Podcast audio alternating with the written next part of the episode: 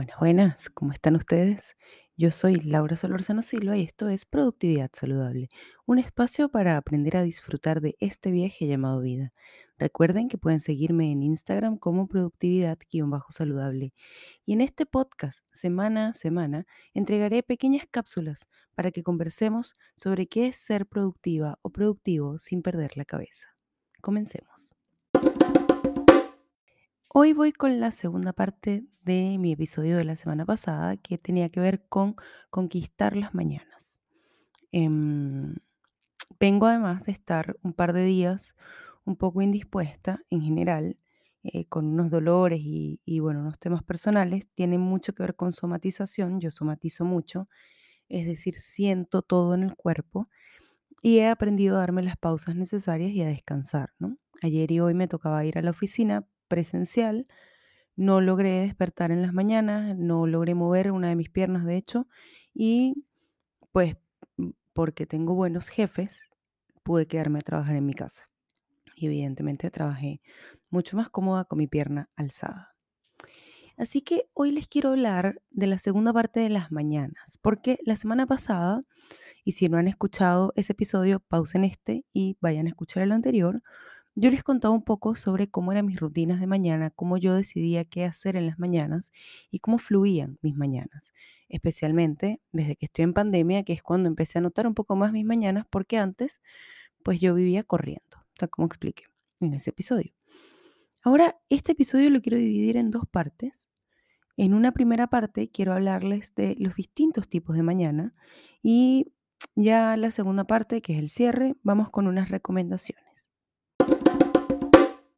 Despertar temprano no es para todos y eso es algo que tenemos que entender. Lo mismo que hacer una dieta no es para todos, tomar jugos verdes no es para todos, hacer un detox no es para todos.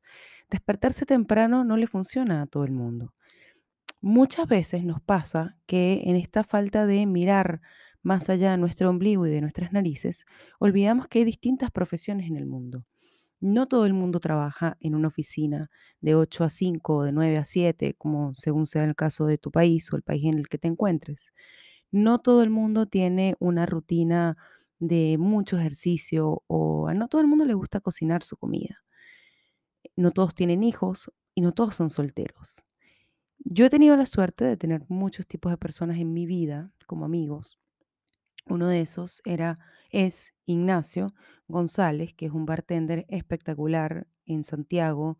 Em, ojalá algún día puedan tomar alguno de sus tragos. Lo voy a etiquetar en el, en el Instagram para que sigan su cuenta y en Twitter también.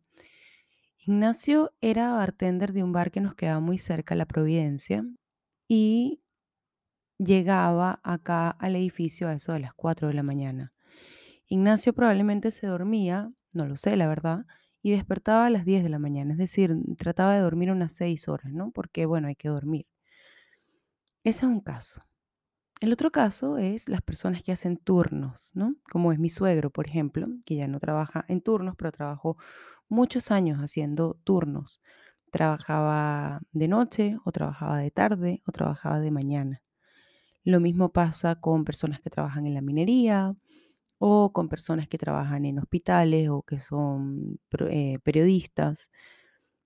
Todas estas personas tienen horarios distintos. Muchos de ellos tal vez están empezando a dormir cuando tú recién estás despertando.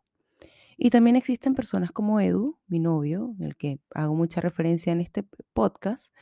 Y Edu tenía una cosa que yo no entendía y es que él no se despertaba temprano, a mí temprano, a mi tempranitud, sino que osaba despertarse a su horario en los días de semana.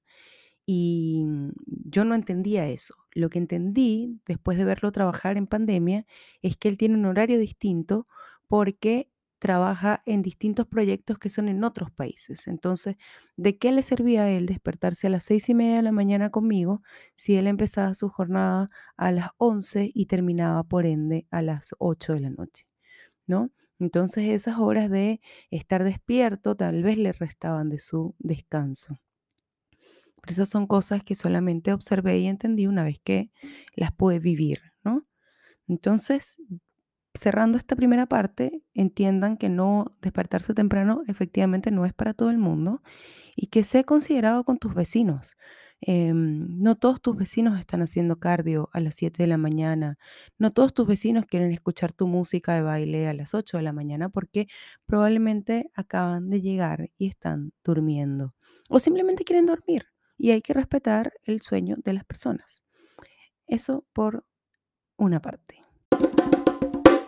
Ahora les voy a dar algunas recomendaciones de cosas que yo he hecho, que me han servido a lo largo de los años, que he puesto en práctica y que han hecho que mis mañanas sean un poco menos a las carreras. Em, y para tener una buena mañana, definitivamente hay que tener una buena noche. Otra de las cosas que a mí me ha pasado en estos días es que no he dormido bien. Entonces, si no duermo bien, no puedo tener una buena mañana. Es imposible. El dormir es fundamental para los procesos de recuperación del cuerpo y de nuestras células, etc. Pero eso lo pueden hablar con médicos profesionales de la salud, no conmigo. Entonces, vamos a estas recomendaciones. Lo primero, y esta es para mí, les juro, la más, más, más, más difícil de todas. No le digas a la alarma, cinco minutos más, porfa. Porque en esos cinco minutos más que duermes, no descansas, tu cuerpo ya está despierto, tu cerebro ya está empezando a estar en alerta, entonces no le digas cinco minutos más. Trata de poner el celular en un lugar lejos de tu cama. Yo no tengo dónde hacerlo, entonces duermo con el celular debajo de la almohada. Y lo que he descubierto que me sirve es que tengo una lámpara en la cabecera de la cama que se prende, tiene una luz inteligente y se va prendiendo gradualmente como si fuese el sol. Me funciona sobre todo en invierno cuando el sol efectivamente sale mucho más tarde. En verano suelo despertarme con los primeros rayos de sol. Entonces, traten de que de tener una lámpara, entonces cuando cuando suena mi primera alarma, ya mi lámpara tiene rato, ¿no? Como haciéndome un despertar suave, y en el momento que suena mi alarma, se prende el sol de mi lámpara. Ahí me tengo que despertar. Segundo consejo, sal de la cama y toma un vaso de agua. Este consejo me lo dio la mamá de un amigo que vendía Herbalife hace mil años. Y yo, eh, cuando le escuché toda su explicación, no sé qué, dije, voy a probar tomarme el vaso de agua en ayuna. Y el cuerpo se despierta. Mientras dormimos, el cuerpo va perdiendo líquido. Entonces, en el momento en el que uno abre los ojos y se zampa un vaso de agua, el cuerpo empieza a despertar, las células, los organismos empiezan a despertar y entonces hace mucho más difícil que te vuelvas a dormir.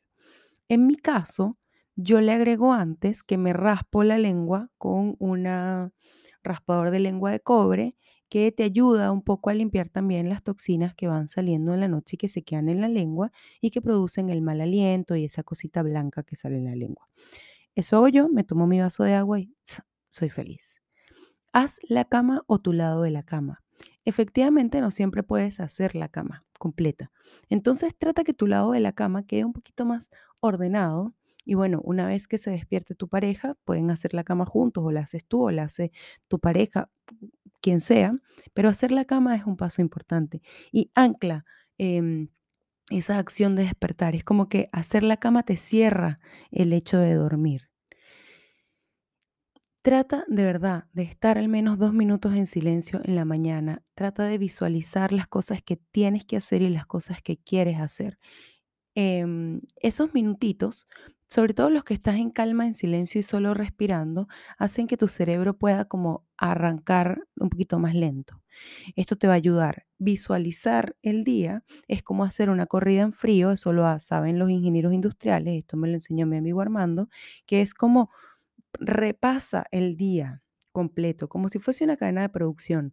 ¿Qué es lo primero que voy a hacer? ¿Cuál es la ruta que voy a tomar? ¿Qué es lo que voy a desayunar? ¿Cuál es la primera tarea que voy a hacer? Y eso te va a ayudar a tener una ruta y una claridad al despertar, ¿no? Esto lo puedes hacer antes de ducharte, después de ducharte, cuando estás sentado en el baño, da lo mismo, pero hazlo. Y por último, y mi última recomendación ya para cerrar, es que si en las mañanas tienes que salir a hacer cosas, a ir a la oficina, a pasear al perro, no sé, cosas que implican no volver a tu casa pronto, pasear al perro no cuenta, la verdad. Deja todo preparado la noche anterior. Deja preparada la ropa que te vas a poner, Deja estudiada la ruta que vas a usar, si es en auto, si es en bicicleta, si es a pie, si es en metro, si es en micro o autobús. Deja eh, lista la comida que te vas a llevar. Deja ordenados en un lugar de tu casa y cerca de la salida las llaves, la cartera, bueno, el celular probablemente no, pero ten todas esas cosas a la mano, porque entre el momento que tú decides irte y el momento en que efectivamente te vas, pasan muchas cosas aunque tú no te des cuenta. Y ahí es cuando dejaste algo y te tienes que devolver, o saliste y se te olvidó tal cosa, te será que te devuelves o no te devuelves, o te vestiste mamarracha porque no pudiste encontrar la ropa que te querías poner y no estabas segura de si eso te iba a quedar. Entonces, trata de tener siempre todo muy ordenadito para que cuando te tengas que ir, entonces, todo fluya mejor, ¿no? Y la mañana sea mucho más agradable. Así que con estas recomendaciones llego hasta acá y les pido muchas gracias a todos los que han compartido, a todos los que me escuchan. Es impresionante eh, cómo este podcast crece. Estoy demasiado emocionada, genuinamente muy feliz y emocionada. Espero que los esté ayudando. Y si es así, bueno, compartan este podcast en sus redes sociales, mándenselo a sus amigos, etiquétenlos en mis publicaciones de, de Instagram. Ven que ya tenemos nueva imagen, pronto viene el newsletter que lo estamos preparando y pronto viene la página web que ya existe, pero que la estamos mejorando. Y, mm, y eso, denle like, suscríbanse y recuerden seguirme en Instagram como productividad-saludable. Yo soy Laura Solorzano Silva y gracias, muchas gracias por llegar hasta aquí y por escucharme siempre.